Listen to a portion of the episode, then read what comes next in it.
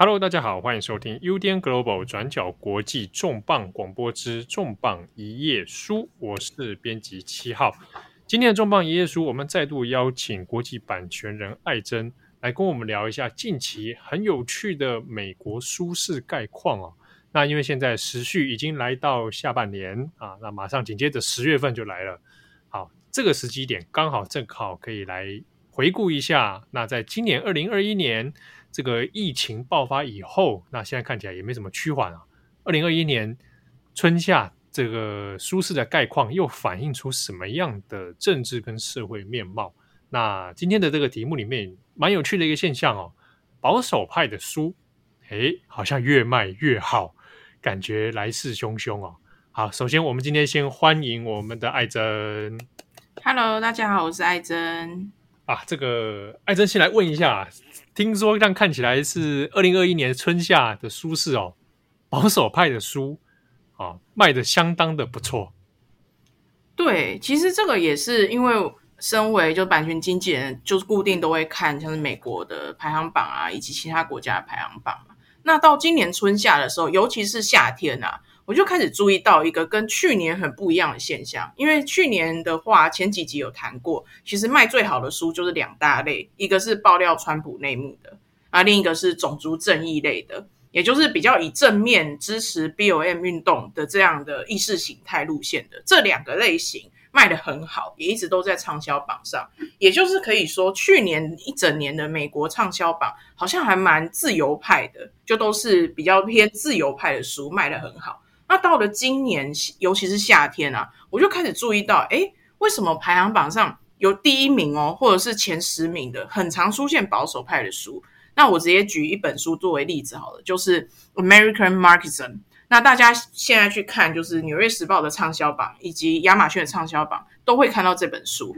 那这本书的作者是呃，Fox。很有名的一个主持人，那同时他也是一个知名广播人。他的广播节目在美国是非常多的观众，据了解应该是全美就是收听第四高的，就是有红到这种程度这样。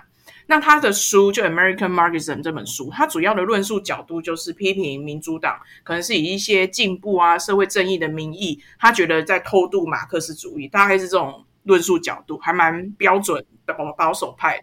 他的书名其实就也就表现他的那个这个概念了嘛，哦，美国马克思主义，对，他就直接用点出文眼了嘛。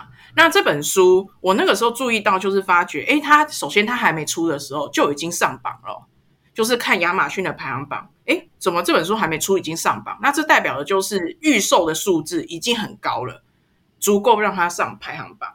那接下来出版之后，就一直都在前五名甚至前三名打转。那到了刚刚看一下新闻，到了昨天，就其实出版社宣布说这本书已经卖破百万册了。那差不多是卖了十周，就两个多月，卖破百万册，所以这个表现很惊人诶。这个很非常厉害诶。对，百万册哦，然后在美国卖。对，对啊。那这个我本来一开始还想说会不会冲上排行榜是有这个买榜的嫌疑，但是看起来这个应该应该是真的有不少读者是是买来看的。对这本的话，因为我们后面会再谈，是的确保守派书籍是有买买榜嫌疑，还买榜疑云在的，这后面可以谈，还蛮有趣的。不过这本书的话，完的确是货真价实的畅销书。对，那这本书是里面表现最好的，那可能就是夏天以来一直卖很好。好，那我想这一本美国马克思主义，大概可能受到关注的原因之一，或许也是长久以来美国也在讨论过啦，就是哎。社会主义或共产主义到底在美国为什么没有好像真正的发这个发扬光大或者落地生根哦？这个是一个在美国政治史上面一直会讨论的一个话题。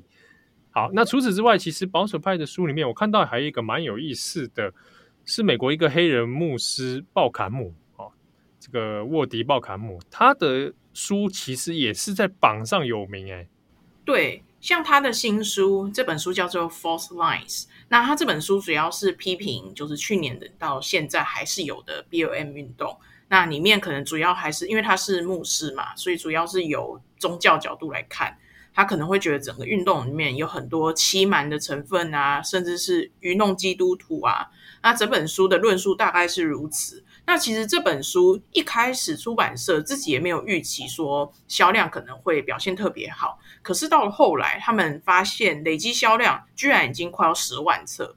那其实后来有媒体采访出版社问说，哎，像这样的书，就是以可能批评 B O M 运动啊这样的角度的书，他们。目前的成绩如何？那出版社就提到说，其实这本书的表现完全出乎他们预料，而也因此，他们也预计在今年秋天，也就是现在，会打铁趁热，再出好几本就是反 B O M 运动的书。那其实这是不是就跟去年所谓的种族正义的书卖很好，又出现一个新差距了？就是到了今年，居然是批评种族正义的书开始要出来了，而且销量也很好。所以这样的现象到底是为什么呢？那我自己又注意到另一种类的书，叫做反疫苗的书。那可能大家有有更能够理解，因为大家开始打疫苗。那美国向来就是一直有反疫苗的阴谋论，就是传得非常严重。那到了书这边也不例外。那我注意到的就是，像是最有名的反疫苗大将，就是 Joseph McCullough，他应该是这几个人里面比较有名的。像他的书叫做《The Truth About COVID-19》，这个卖非常好，就一直在亚马逊的榜上。那后来我再注意到，就连续好几本一直出。那首先有个很有趣的特征是，他们的封面都长好像，都很爱用黑底，然后白字，然后书名取得很耸动。像是看到一本居然叫做《Is COVID-19 a Bioweapon》，就是直接这么就很煽动性的。对，COVID-19 是生化武器吗？对，就是直接这样下标。那我看了一下这个作者，然后居然是一个，就他有犯过诈欺罪吧？就稍微搜寻一下就会发觉，就是这样的人为什么写书，然后还可以卖很好？那另一本书就直接写，就直接攻击佛奇，可能什么的 Real Anthony Fauci 啊之类的。那打专打佛奇的书哦。对对对，然后副标题可能就提到就是。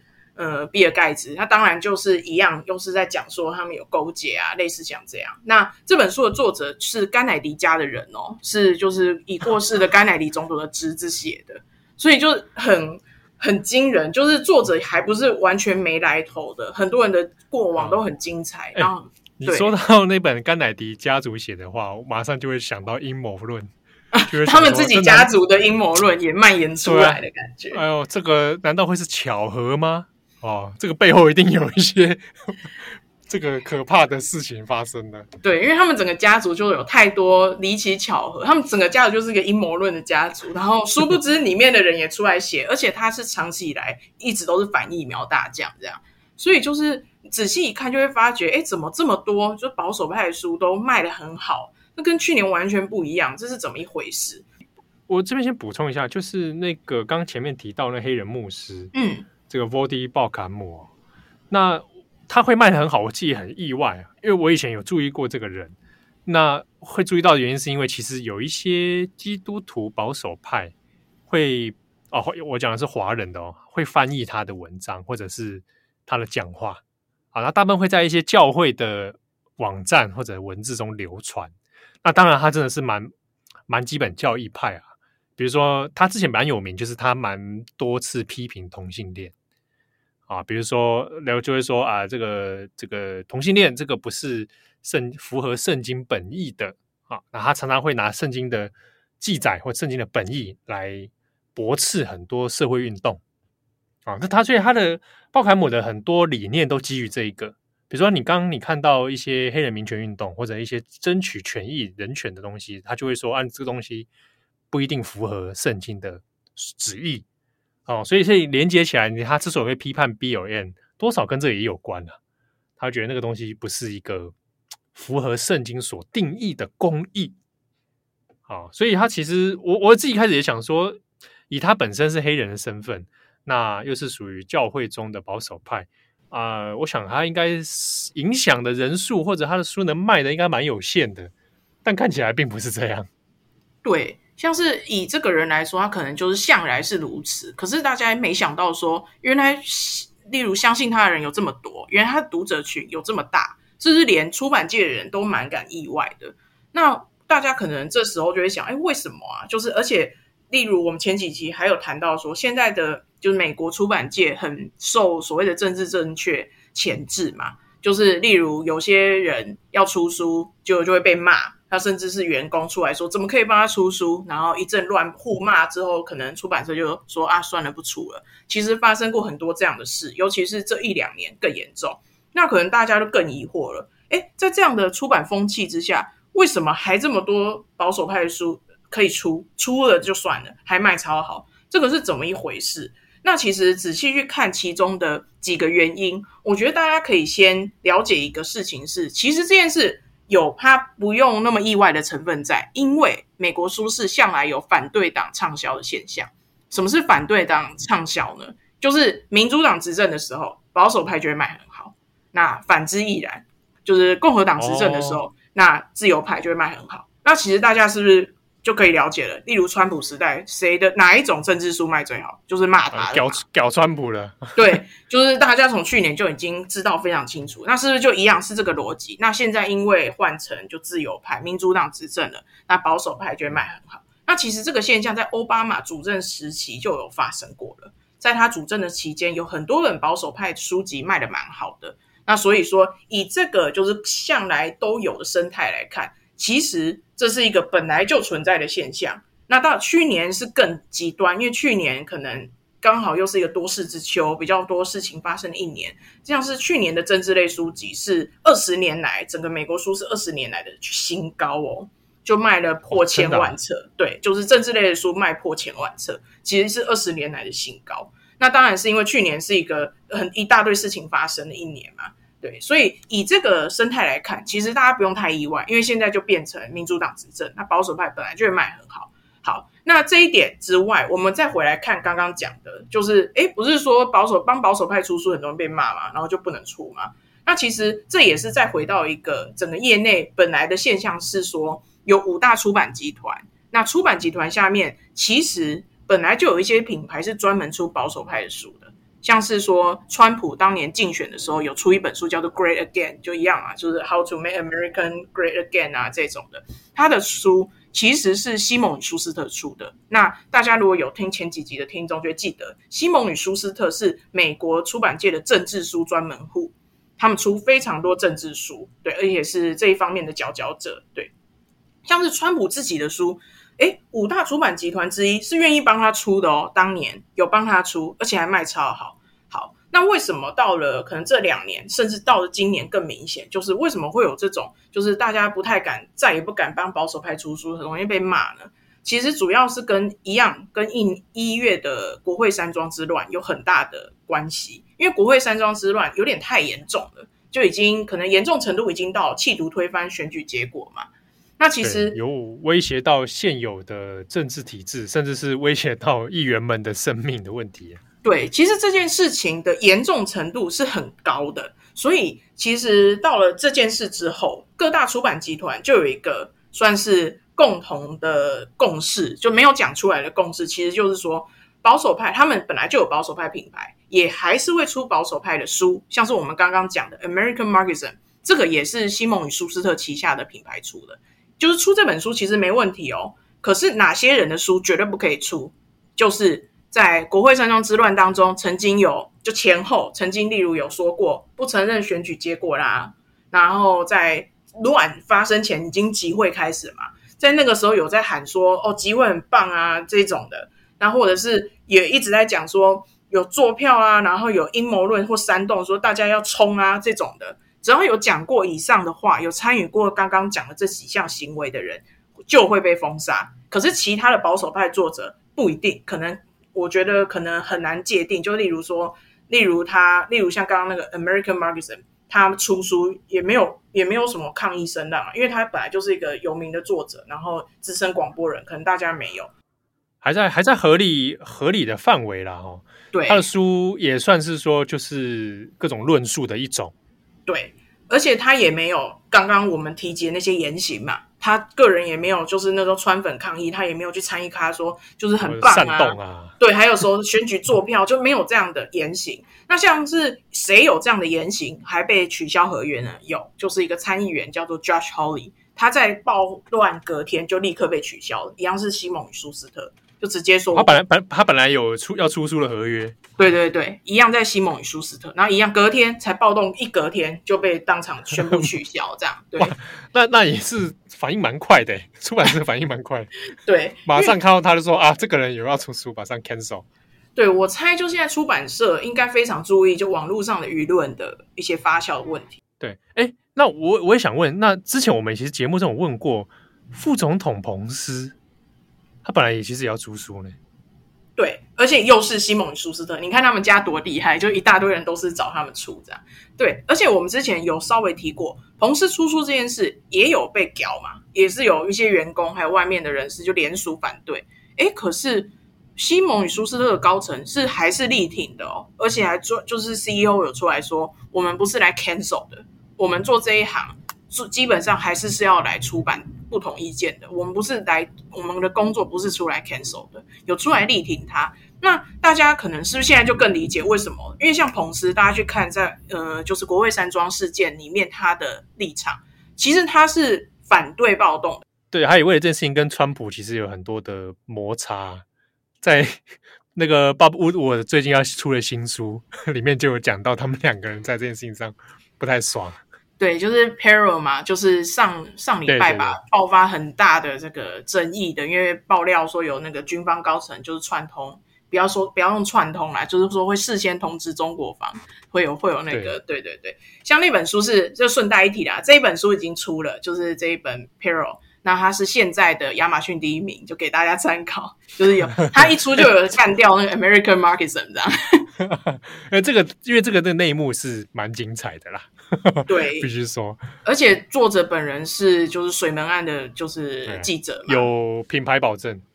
对，所以就是这点这一点是给大家参考。那如果勾回来谈的话，就是说，哎，大家有没有发现，的确是这样？就是彭斯为什么可以继续出？因为他没有就是在没有去助长说推翻选举选举结果，也有谴责暴动，所以这个是不是看得出来？其实这件事就是一个最后底线。国所谓的国会山庄事件是整个出版界没有讲出口的最后底线，就是我们还是会尽量尽可能的出保守派的声音。可是你只要是有在说喊话说选举作票的这种人，我们真的没办法出。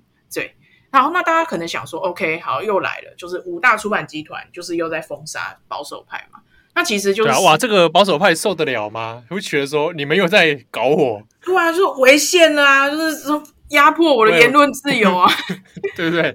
这个一定是哈、啊，要么就打官司，要么就怎样的。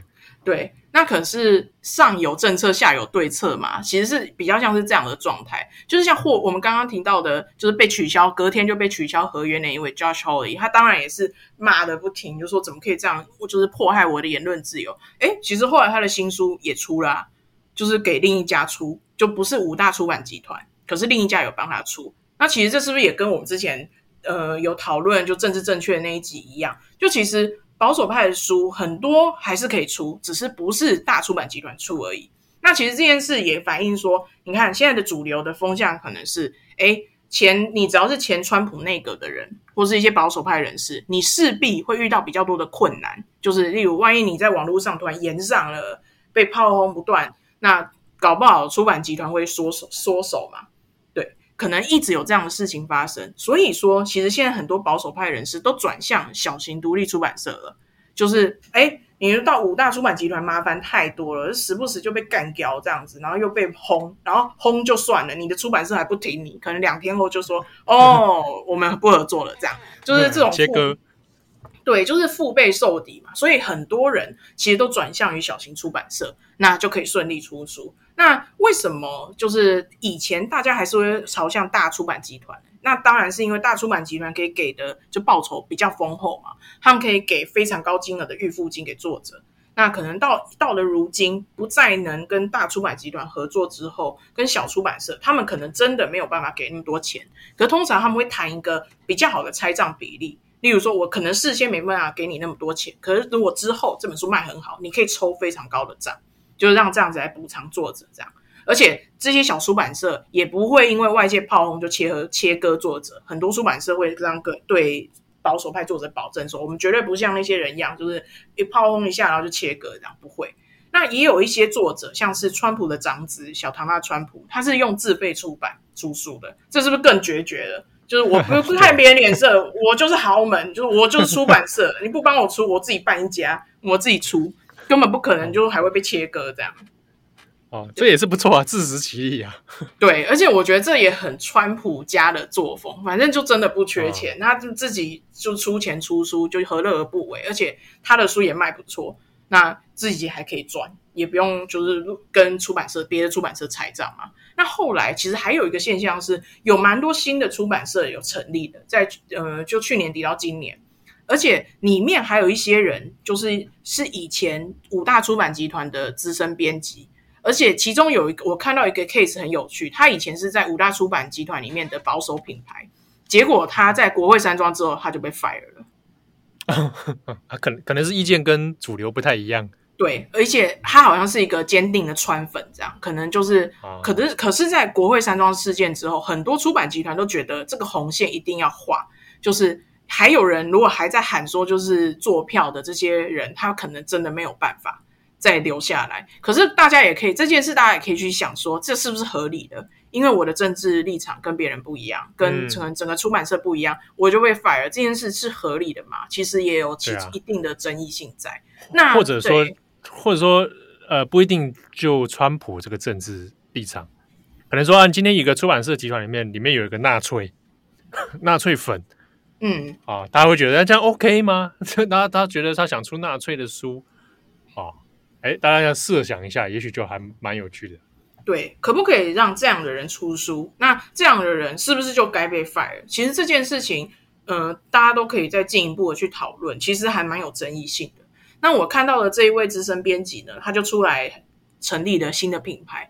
那当然也是专门要出保守派的书，而且在成立品牌的就是新闻稿里面还专门讲说，我们绝对欢迎这些被社群媒体霸凌啊、被主流出版社拒绝的作者赶快来找我们，我们一定帮你出这样。所以大家可以看到的是，其实就是主流可能五大集团现在对保守派颇不友善的，那结可是没关系，已经有一个所谓的保守出版生态系已经成型了嘛。你看很多小出版集团赶快来接收这些被驱逐的。被驱逐的作者，哦，我们来接收，那帮你出，要不然就是，哎，我自己就来出，我不用听别人看别人的脸色，或者是有些新的品牌又出来了，而且就如刚刚提到的，其实保守派的书卖很好啊，意思就是钱很多，那 有这么多人要来出，帮他们出书，其实有也不意外嘛，因为有钱大家来赚，有何不可？所以其实这个效益很可观。那如果未来有越来越多独立出版社或新的品牌也要来抢食大饼，其实是完全不令人意外的事情。对，啊，既然你这边提到这个钱哦，销量的问题，我就很好奇啊。我们还是可能具体来聊一下这个背后，这个卖这么好，这个数字这么可观，它这个背后真的真的都这么单纯吗？诶，其实的确有不单纯的成分在，而且我觉得有趣的是可以教大家看。不是只有业内人士才会知道这件事。其实有个地方可以看出来，什么叫做不单纯购书。好，所谓的不单纯购书，就是呢，其实是有人去灌销量嘛，都是自己人在那边买。其实那个这本书的市场普及度根本没那么高，都是自己人在买。好，教大家怎么看哦，就是大家去看《纽约时报》的排行榜。好，一排下来看下来。那排行榜上面都会有一些基本资讯，例如书名、作者啊，以及会有一个购书的连接，让你一点就可以去买书。好，你们大家注意一下，就那购书的记号的上面，有些书会有一个十字符号，那其实不是十字，符号，对对对，有点像十字符号，哦、可是那个不是十字，其实不是十字架的意思，那个是嗯、呃、匕首的意思，就是短剑。其实那个象征是比较是短剑的意思。哦、好，那那个意思是什么呢？你。注意到，如果有书在榜上，可是它有那个符号的，代表有团体大量采购的意思。就是说，比如说某某单位、某某组织认购个，比如说一千本这样，类似这种状况。对，就是你只要看到有书有那个符号，你就知道哦，这个不是一般的零售让它上榜的，啊、这个是有牵涉团体大量采购。所以大家以后看排行榜，是纽约时报才有标哦，亚马逊没有。这个是《纽约时报》排行榜自己的标示，所以大家这个的参考是在于《纽约时报》的排行榜。这样，对。那其实，哎，怎么会有这种团体大量采购的事情发生？而且这件事情其实长久以来是专属于保守派书籍的，因为根据就是媒体有报道说，像是共和党有非常下面有很多相关组织，像是什么委员会啊，一堆有的没的委员会，他们都惯性的很爱大量购买保守派作者，尤其是他们自己人写的，像是议员很爱出书，然后出一大堆书，嗯、然后这些委呃委员会就会来认购。那他们认购主要是用来干嘛呢？其实是用来募款啊，就是如果我们支持者有有就捐款之类的，我就给他书，比较是这种模式，啊、对对对，就是、粉粉丝向啊，哦对，服务粉丝，服务就支持者，来就大家捐款，那我就送你书，主要是用在这方面。对，那其实有时候我想也有可能是，比如说借由出书这件事情来办募款会，哦，也对，也有这种就是感觉。那大家可能会想说，哎。那这件事听起来好像也蛮合理啊！他自己粉丝爱买，有什么有什么好大家在那边报道的？就是他们自己也很爱买啊。那有什么不好的地方吗？其实是有的，因为可能像之前呃所谓的就是以力挺台湾知名的 Ted Cruz，他之前就有被踢爆，啊、就是说因为他可能用政治现金去买他自己的书，然后再来募再来用用到别的地方嘛。那可能可是这里面的问题就是销量。是会转化为作者个人收入的，对，他等于是拿政治现金去转换成自己个人收入。对，那我们刚刚提到那些委员会，那个是党的钱嘛？党的钱可能也是来、嗯、很多来自于他们的支持者，他拿支持者的钱去买书，然后这些销量最后会变成作者政客个人的收入哦。而且政客个人收入，呃，在前一阵子我记得法规上是没有在看，就是。出书的收入好像不太受法规限制，后来好像有，这有一阵子是不太受法规限制的，所以就很多人讽刺说，你知道为什么美国那么多政客爱写书了吗？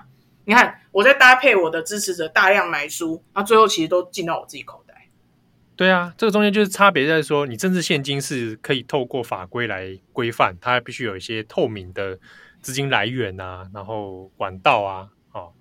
不能随便轻易挪用，但是他如果透过一些方式转换成版税，就可以变成自己的收入了。对，然后而且很多很根据调查，很多就是这类的委员会，那后来应该是有相关法规会规定，可是这些委员会又很爱呃透过一般零售收入，呃应该一般零售通路来买书，也就是说，如果说委员会他们自己用委员会的名义去跟出版社订书，就会有一些记录嘛，就知道哦，这个是委员会那边买的。那算版税的方法就会不太一样，因为大量购书可能跟一般零售的算法可能就可以不一样，做出区别，以符合法规的规范。诶，可是这些委员会又很爱在那边自己用亚马逊下单，然后自己去，还有人去独立书店买书，然后就笑死，是很支持独立书店。其实其实不是支持独立书店，是从独立书店下单，没有人知道那个是委员会买的。对，或者其实还有一种方法，就是说我透过别的组织来买。啊，比如说我可以类似呃，谁某某人民间人士去组织一个什么团体，可能是呃这个 support Trump 还是什么，然后我们是用民间团体的名义去购书。对，然后可能到最后就如果有人去调查看一看，哎，怎么又又都变成政客本人的版税收入？那所谓搞不好还有侧翼购书这种的。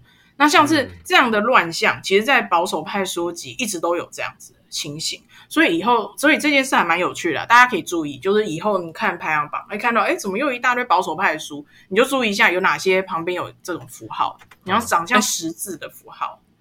可是这个事情只会发生在保守派身上吗？诶，根据我看到的报道，很多人就是记者写的啦，目前媒体上面写的，主要说，其实在，在呃自由派。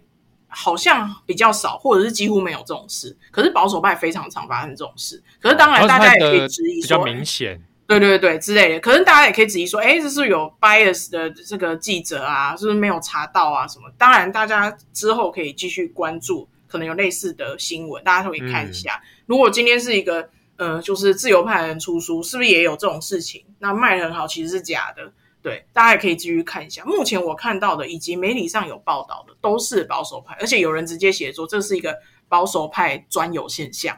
对，那我觉得这个都可以继续再观察，哦、还蛮有趣的。也就是说，其实嗯、呃、卖的很好，有一些就是所谓的原本就有的因素，那也有整个出版生态变的因素啊，当然也有呃所谓的坐票因素，其实这是也也是有的。嗯。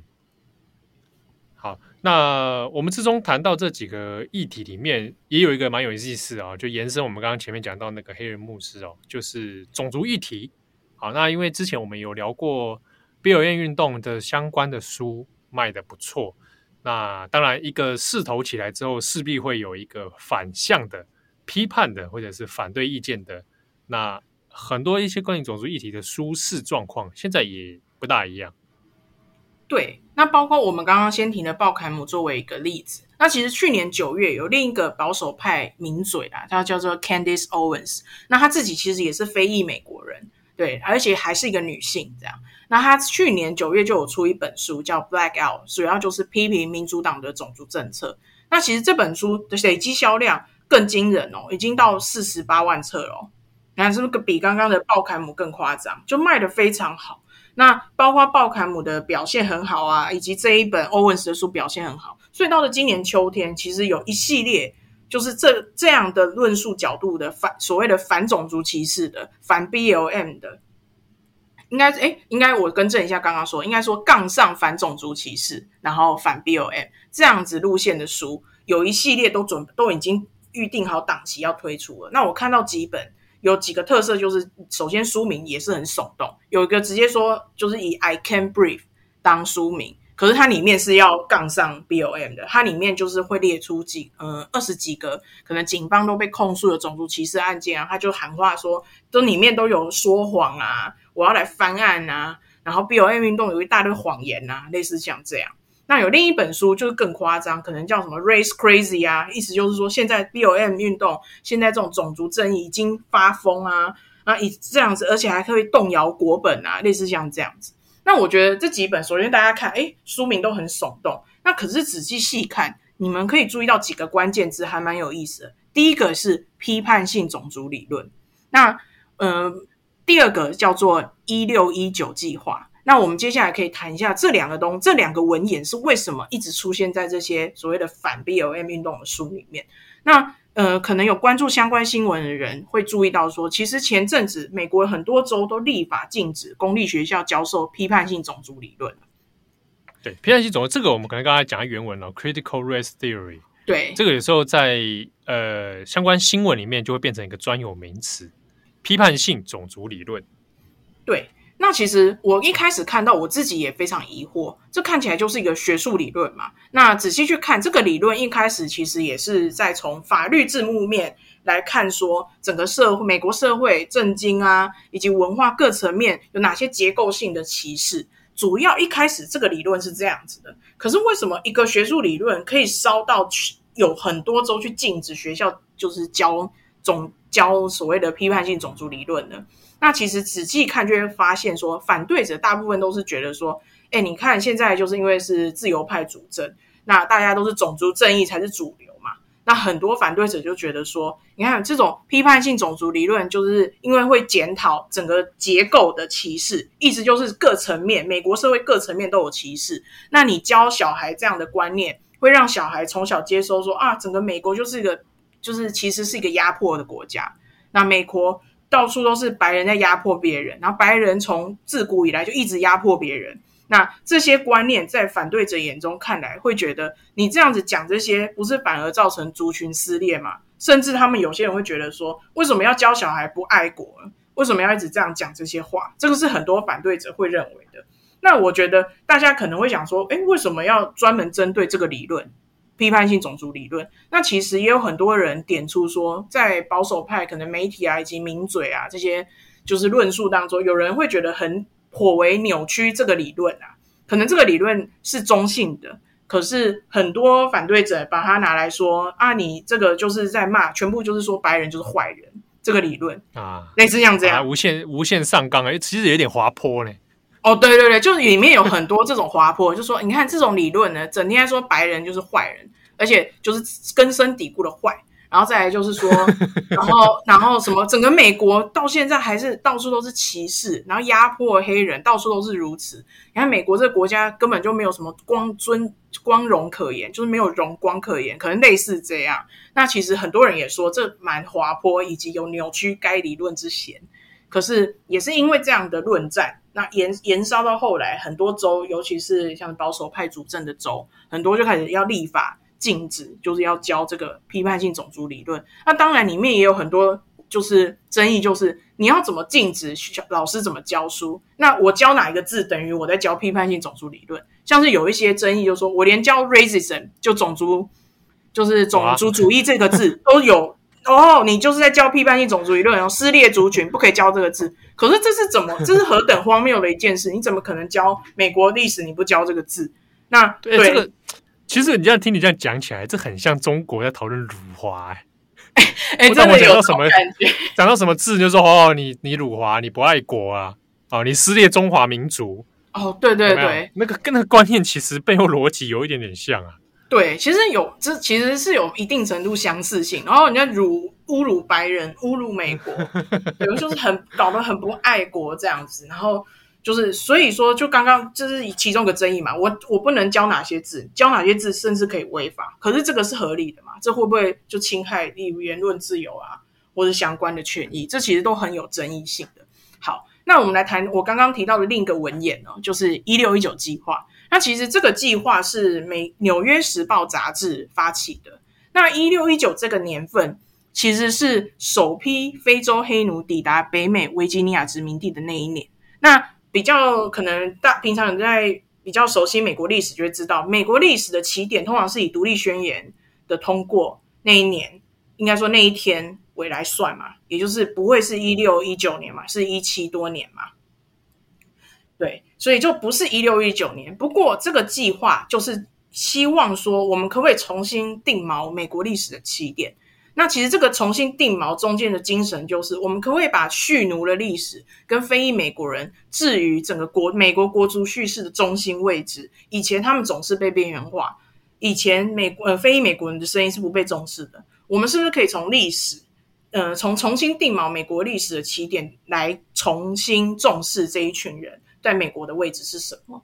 那其实这整个计划，嗯、呃，发起人是有得普利兹奖的哦。可是，也如大家可以预期的，这其实是很有争议的嘛。因为有些像是我看到很多历史学者就只有出来说，就是你要重视非裔美国人，这是一回事，可是你不可以扭曲历史。很多人会觉得说，因为起点就不是一六一九年，你为什么要讲说这个可能是美国历史起点的一个可能性之一？有些人就会觉得说，这个这个根本跟压迫就是黑人无关，这个是是非对错问题。很多人其实是这样觉得的。哦，当中有一些史观上面的差别啦。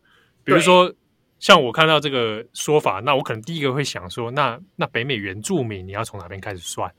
哦，是是不是应该要从北美原住民来算起，才又更符合北美这这个历史？哦，那好像在里面就比较没有讨论到 原住民那一块。对，以及很多人会觉得啊，就一六你要你要讨论就是少数族群是一回事，那可是就是他们可能这个就。不是一个美国作为一个可能当代民主民主国家的起点，就是事实上并非如此。很多人会觉得这个是一个，就是事实不根本就不是这样，为何硬要这样讲？可能有些人会有这样反对声浪。那。以及就是结合刚刚讲的，就是对批判性种族理论的声讨啊，其实这两个是最被就是保守派就是炮火连连攻击的，也最常出现在这些所谓的反 BOM 的新书里面。你可以看，他一直重复看到针对这两点的攻击。那其实，嗯、呃，包括就是已经有立法，就是有法律战的问题。那也有很多媒体其实就是点破说，到明年共和党就是要。就是他们一个很重要的事情，就是期中选举嘛。那其实明年是很关键的一年。那其实他们已经在今年就铺了很多论战的战线了。例如，今年也很多人在骂说，哎，就是性别平等也是一个就是骂战的中心。例如，为什么一直取消文化很严重啊？那如果是种族这个议题的话，这两点就是一个很重要的战场。很多就是一直针对这两点来做的批判，像是也有人去统计说，Fox News 到底在半年里面提讲过几次批判性种族理论这个字，很多人统计就超夸张，他每天可以讲 N 次，就不同节目他都可以一直讲一直讲，然后就是或或者是一六一九计划就可以一直讲一直骂一直骂，就是一直重复的去讲。那其实这都跟共和党为明年嗯选举铺路都是有很大的关系的。对，这个价值观之战啊，已经在做一些铺陈了。对，那呃，显然到了今年秋天来看，就是出版界也是参战，有很多新书也会加入这一波的，就是舆论的讨论里面来，所以大家可以继续看说这后续的效益会是如何，就是这一波就是反扑过来，就是要来反 BLM。那他们的论述结合现在在新闻上炒得正热的针对跟种族议题的骂战，那在之后可能到了明年选举会成为一个很关键的因素吗？我觉得都还蛮值得观察的。嗯，对。好，那除了种族议题啊，这边再来讲一个蛮关键的，我们刚刚也很关心哦，反疫苗哦，这个系列的书，其实在书市上真的是。也算是蛮常见的哦，会质疑疫苗啦，或者是质疑那个 COVID-19 啊。好，现在这应该也算是当前蛮热的话题啦。对，那尤其我注意到是，嗯，《纽约时报》畅销榜可能还好，可是，在亚马逊的，就是畅销榜是很常在上榜，然后看起来卖得蛮好的这样。那其实后来仔细去看相关新闻，就会发现，哎，果然跟亚马逊是有关系的。为什么呢？因为有人就发现说，亚马逊可能是助长。反疫苗书卖的下下叫的一个一大的战犯，那为什么呢？其实很有趣，大家现在就可以测试，就是你去亚马逊首页搜寻 COVID-19，你可以看第一个搜寻结果是什么？哎，就是我们的反疫苗大将出了书，哎，真的屡试不爽，大家赶快试试看。权权重这么高，是不是？对。就是你第一本看到的，应该是一本书，叫做《The Truth About COVID-19》，然后你可以点进去看一下它的论述角度，就很精彩。这样，对，大家可以试试看。那或者是好，我不搜寻 COVID-19，我搜寻那个疫苗好了。诶，一样哦。你搜寻疫苗也是，就出来，诶，怎么都反疫苗书籍？那后来就有议员就是去信给亚马逊，就是骂说，诶，你们太夸张了吧？我搞不好就是我是要搜寻一些正确知识，诶，结果出来都是反疫苗的。然后，而且反疫疫苗议题是跟人命有关的，因为时不时就会看到一些新闻说，哦，没打死不打疫苗的人突然染疫，然后过世前呼吁说大家真的要打，嗯、所以一直很常看到这样的新闻嘛。对，那所以也就是说，疫苗议题是跟人命有关的。那亚马逊，你这样子就是人家搜寻关键字，然后出来就是在就是在喊话反疫苗，你这个是有谋财害命之嫌呐、啊。你赚这个钱，你赚这个电商钱，然后还叫大家鼓吹，就就是这种就是错误资讯流传。就是中间是说，的确会有一些争论，就在于说他有没有应该要负起这个社会责任啊？哦，对，这个伦理道德的部分。尤其是在现在大家开始检讨社群媒体的道德责任的时候，嗯，很多人就会问说，如果在 Facebook、Twitter 上面散播假新假新闻、假资讯，大家会痛骂 Facebook 就是不负责任。为什么亚马逊这样可以？为什么亚马逊就可以这样关键字搜寻？哎、啊，反疫苗，然后而我只是那个电商平台，不干我的事，好像有点说不过去。那其实后来就是有人就分析说，为什么会这样？其实是跟亚马逊它的整个系统有关啊。就是亚马逊，如果你想在亚马逊上面卖书好了，其实你可以自己帮你的书做分类。例如，我今天写了一本书，好，我说我是癌症大师自称，然后里面讲说喝果汁就是直接痊愈。就是太神了，好，那我现在上架亚马逊果汁果汁癌症疗法，对对对，就是对对对，非常之神，然后赶快上架，然后还找 YouTuber 帮我讲，哎，这个不要再乱讲，就是类似这样子，有没有？对，找个 YouTuber 来帮你测测试一下，对对，然后又骂战，反正有声量就是我的销量，这样，反正我可以这样操作，哎，上架亚马逊，哎，可以哦，而且你还可以分类，哎，我就分类，我这个是医疗类癌症疗法。然后这样子分类，哎，分类上去啊，上架，哎，可以哎，哇！而且我我再来，就是再叫自己人赶快认购，然后买，然后买一买买，哎，搞不好还可以登上分类排行榜第一名。这个就是亚马逊整个机制设计就有其漏洞所在，就是我刚刚讲的这一套听起来很荒谬的整个出书的路程，是可以在目前亚马逊的规则上是完全可以这样子玩的。也就是说，亚马逊整个。整个就是卖，就是你在上面卖书的这整个流程，就很容易助长这种荒谬的、可能未经证实的疗法在上面流传。那当然被骂了之后，亚马逊当然还是有回应一下。不过我觉得他们回应的实在是太废了，因为他们就说：“嗯、呃，大家不要激动，我们你只要搜寻 COVID-19，你在第一个搜寻就是结果那个反疫苗书上面，你会再看到一行字，就是会说：哦，你想知道更多 COVID-19 吗？欢迎点选。那你点下去就是可以连到 CDC。”这个 这个就是把球又丢丢出去嘛？对啊，就是哎，大家真的可以实际去看那个第一个超不明显，那个下面那黑底白字什么 COVID-19 真相，那个绝对明显几百倍，跟它上面的是。而且他们一定心里面不会想这样做，是因为他让你跳出网页了。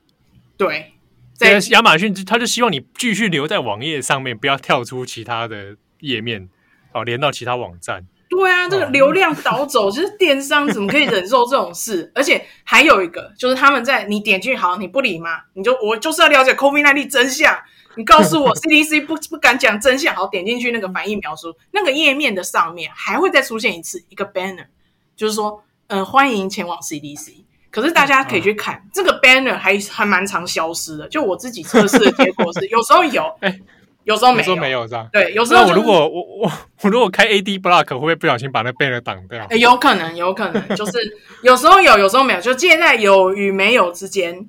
有时候你可以顺利前往 CDC，有时候你就是哎、欸、，bioweapon 果然是这样，然后就购买这样，就是哎，非常的就是漏洞百出。我我有时候会觉得，如果他一开始就会心中是倾向这个反疫苗或者是 bioweapon 这样的。人他大概也没什么意愿想点去 CDC 啊。对啊，就是如果他很讨厌他很讨厌佛奇的人，他就不会想点去 CDC 看东西嘛。对啊，这 CDC 都他就怎么会相信 CDC？就佛奇就已经跟比尔盖茨勾结，这如此严重，甘乃迪又这样讲，怎么还会去 CDC 看这些人骗我？所以我觉得这这整个整个流程到现在宣称有改善，我是打上蛮大的问号。那我也是推荐大家自己去测试看看。我相信到现在为止，至少到我目前为止，搜寻 COVID-19 第一名还是反疫苗书。而且你点进一本反疫苗书呢，它会在。整个电商的大数据会再推荐你其他反疫苗书，因为他就认定你 对这一行喜欢，对，你就是喜欢，没错。所以你点进其中一本，你就可以看到其他的 bioweapon 以及就是其他佛奇的真相，就会在无限的连接、无限列车状态。而 CDC 早就已经隐没，所以这整个就是反疫苗书继续招摇过市，尤其是过亚马逊这个市的这个状况，哦、其实短时间内估计是还蛮难改善的。我改天也去试试看，我去日本亚马逊试试看，我用日文关键字搜搜看，不知道会出现什么，我改天来测试一下。感觉很适合用日这种耸动标题，很适合日文化，不知道。对对对对对对对，一定可以的。啊，或者大家有不同熟悉不同语言的话，试试看不同语言版本的亚马逊，看看会有什么结果。哦，我也很好奇。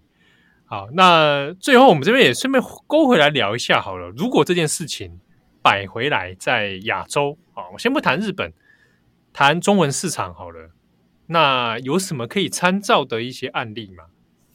诶，其实大家可能会想说，哦，那回到华语书市好了。我们接下来先专谈华华语书市，也就是台湾跟中国书市好了。诶，那这么多保守派的书最近卖很好，会不会就是因为大家可能看一下，诶，美国这些书卖很好，我也来翻译跟引进一下，搞不好在我们市场会不会就是？也可以卖的不错，这样。那大家可以回想一下，我们现在谈台湾好了。台湾就是政治类的书里面，如果是比较保守派论述，其实可以注意到第一个特色是，还蛮多是台湾或者是华人作者写的，就是书的数量上，大家可以注意一下，就最近出的，或者说这几年出的保守派，所谓比较保守派论述的书，其实蛮多都不是所谓的翻译书的，都是本来就是台湾华人作者写的。好，那如果我们来看翻译书呢？那翻译书的话，的确，呃，保守派的书比较少一点。那我自己观察到的状况是，嗯、差不多在川普刚选上的时候，因为那个时候大家比较想了解说，诶，为什么川普这种人会上？那那个时候出了很多分析美国社会状况的。例如有在讲，就是为什么有一些就是白人啊，就是可能他们的呃，他住的地方可能产业凋零，有很多本这样的书嘛。那他们为什么最后变挺川？那个时候有很多这样的书。那另一方面也有几本是挺川立场的，来分析说为什么川普会起来，以及他的呃他自己的论述是什么。包括我们刚刚有讲到，川普在竞选的时候有写一本书，什么总统川普这本书有在台湾出，对，就是有几本啊，就挺川的书有出。那如果说其他的话，其他的保守派呢？那到这几年出的比较多的，呃，首先大家应该可以注意到一家出版社叫做八旗出版社，他们蛮勇于去推出保守派论述的书，像是最近出的《谬误与真相》啊，这本书是保守派经济学者写的，里面有针对很多社会主义的观念去做批判。那还有另一本书也是八旗出的，叫做《美国多元假象》。那这本比较是批判美国大学里面以政治正确至上，然后会削减大家不同意见者交流的这一点去谈。那还有另一本书，我觉得还蛮有趣的，叫做《为什么我们制造出玻璃心世代》。那这本书是心理学家所写，他主要分析的就是，嗯、为什么美国青年那可能大学生一样，他们的目前的心理状态为什么是软弱的？那可能这样的书大家一看就觉得哇，这个超保守派。可是有趣的是，这本书的作者其实是自由派的。那只是说他们写的这本书的论述角度，可能有一点是跟保守派挂钩吗？那当然也有。去搜寻一下书评，就可以看到有些反方就是批评这本书的人会说，这些就是自由派呃友情啊这本书这样子。那其实都还蛮有趣的，这几本书都是分析，包括呃《谬误与真相》可能比较是分析可能经济学方面的。那后面这两本讲的都是目前美国社会的状况。那大家我觉得都还蛮有趣的，大家可以参考一下。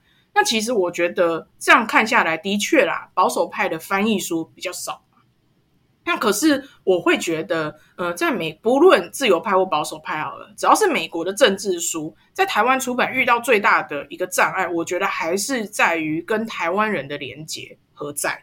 因为其实台湾读者向来还是比较关心，呃，中美关系或者是美台关系以及中美台关系，就比较关系这一方面啊。那如果就是自己的角色一定要进去，对对对，就是那台湾人为什么要看美国国内议题的书？可能有些台湾读比较，可能有不少数目的台湾读者会是这样的想法的。也就是说，如果这一本书的论述重点是在美国国内议题的话，不管他是自由派还是保守派，其实在引进的难度上会稍微高一点。说实在，近年有越来越明显啊，尤其是在可能一些大事件，例如选举整整个整。一些重点事件热潮过去之后，你要再去谈美国国内议题，要引进这样的书，其实是有一定难度在的。不过，我觉得这一边我就可以，嗯，嗯，我会自己会觉得说，其实不妨跳脱出我很想要直接看台湾被论述，或想只想看美国的，就是外交政策这一点这个框架去看，因为其实去理解美国国内的问题、国内的论述、国内的就是舆论斗争。有时候才能更明白他们的外交政策的决策，其实很多时候是环环相扣的。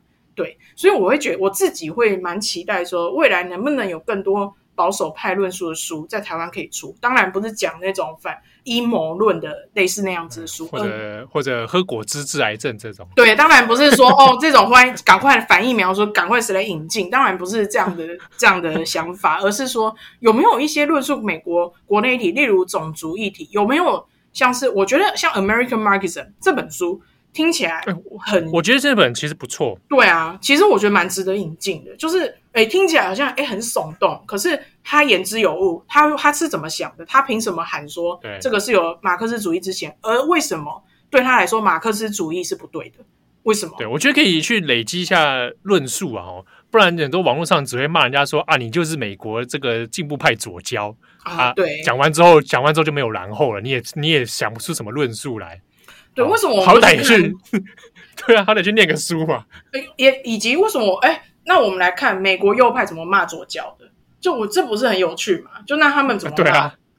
怎么批评的？而且显然，像《American Marxism》这本书卖破百万，显然是受到很多同样保守派的人的肯定嘛。那为什么？我终于找到一个论述的武器了。对，为什么？为什么这样？这本书的论点是哪里？就是是 make sense？为什么那么多人觉得他讲的很对？那我觉得像这样，这本书其实是蛮值得引进的。那也对台湾读者去了解美国议题，去了解美国国内议题，进而去了解美国的外交政策，我觉得都是有很大的帮助的。好那如果我们会去回去谈中国好了，就是台湾台湾讲完他讲中国，那其实大家应该可以想象吧，像保守派的人，保守派政治人物，你去看一下美国的保守派政治人物，都是反中嘛。然后，而且首先你看出一本书叫《American Marxism》，是在骂 Marxism，对啊，就是抨击左翼的意识形态。像这样的书，当然很难很难在中国出，因为这个是等于是直接违背他们的官方主流的意识形态了。对，尤其是大家可能还记得，就是所谓的禁，对于美国作者的禁令，就是美国作者很难在中国拿到书号出版这件事，还没有解除哦，就到现在已经对，已经一年多两年了嘛，都还没有解除。所以保守派的书的确比起在台湾，台湾已经算少了，在中国是更难嘛，更少更少。那如果硬要讲的话，我们刚刚讲的那一本《玻璃心时代》那本书。那如果我把那本书归类于比较保守派，那那本书是有的，在中国有出。对，哦，对对对。那那其实大家有没有注意到一件事，就是其实到中国来谈说，哎，保守派的书出不出得了？其实也干脆跳脱出这个分类，直接谈说，在中国哪一种美国正式书可以出？其实不管你是保守派还是自由派，你只要是批评美国社会问题的，例如就说美国为什么社会这么乱，然后美国为什么国力已经衰败，然后美国社会的弊病，然后压迫问题是什么？而且你没有去谈其他的。呃，其他国家问题，尤其是谈中国，你如果是关注于谈美国社会问题的话，然后你没有谈说哦，没有说啊，马克思主义很烂啊，也没有说，嗯，你看中国这么夸张什么之类的，然后也没有谈俄罗斯，因为俄罗斯也不可以谈，在中国也不可以谈。对，你只要是没有去谈到这些敏感的事情，你专注于批判美国社会问题，然后呃，没有去触及一些其他相关可能会触触犯红线议题的话，其实你不管是自由派或保守派。你都都会算蛮有机会出的，对，嗯，好，那今天啊，非常感谢艾珍给我们带来这个很精彩的保守派的书市现况啊。好，那未来有机会，其实相关的书不知道有没有机会在台湾出版哦。好，那如果有进一步出版消息的话，也许我们可以再跟大家做分享。好，那今天非常感谢艾珍，谢谢大家。好，那我们重磅广播下次见喽，拜拜，拜拜。